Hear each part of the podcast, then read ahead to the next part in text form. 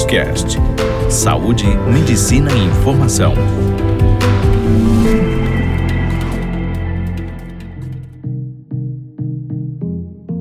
Olá a todos e a todas. Eu me chamo Laísa Camargo, sou gerontóloga e sexóloga. E no podcast de hoje eu gostaria de falar com vocês sobre quem é o cuidador de idoso. Quem é esse profissional? Gerontologia. No mês de março, nós tivemos o Dia do Cuidador, Dia do Cuidador de Idoso. Então, eu gostaria de falar um pouquinho com vocês sobre quem é esse profissional. O que caracteriza um cuidador de idoso? Os cuidadores são profissionais que são capacitados para trabalhar de uma maneira ampla a questão do conforto e do bem-estar de um idoso. O cuidador de idosos, ele deve fazer um curso de cuidadores, né, que geralmente tem um mínimo de 160 horas, para que ele possa estar capacitado para fazer o acompanhamento de uma pessoa idosa. E no que consiste esse acompanhamento? O acompanhamento, ele é focado na questão de bem-estar físico, higiene, companhia, essa questão do bem-estar emocional e psicológico do idoso também.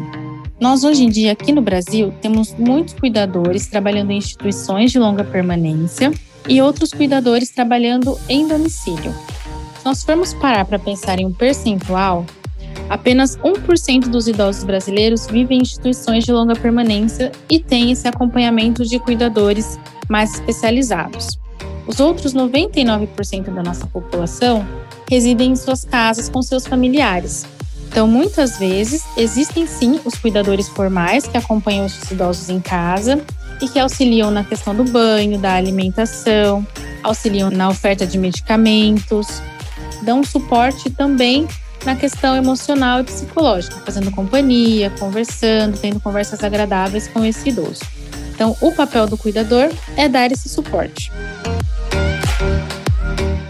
Mas a grande maioria dos cuidadores que nós temos hoje nos lares são os cuidadores familiares, são cuidadores informais. E esses cuidadores familiares, muito frequentemente, são filhas ou filhos, mas em sua grande maioria são mulheres, que fazem tanto o trabalho de um cuidador formal, dando esse suporte na questão de higiene, na questão de medicações, na questão emocional, quanto cuidando de todo o restante da rotina deste idoso. Então, é muito importante que a gente observe que, conforme a nossa população está envelhecendo, a necessidade e a importância de termos cuidadores que sejam capacitados para dar uma assistência a essa população é cada vez mais crescente. Então, o fato de um cuidador formal estar na residência e estar especializado para aquilo é algo que torna mais fácil para a família o cuidado e o zelo do idoso nos horários em que o cuidador formal não estiver presente.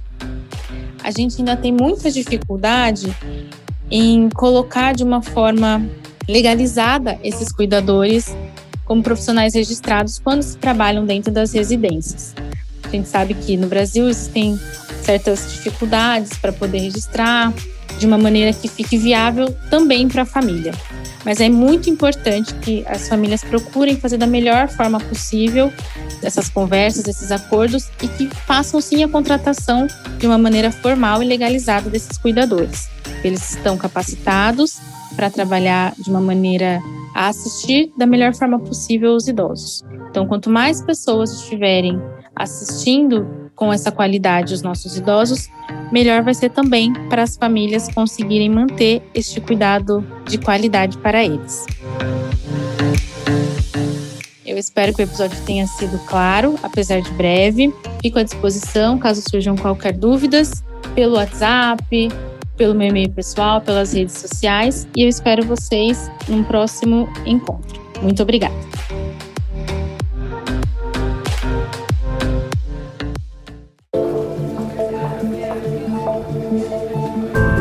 Você ouviu Doctors Cast, o primeiro portal de saúde e medicina em podcast.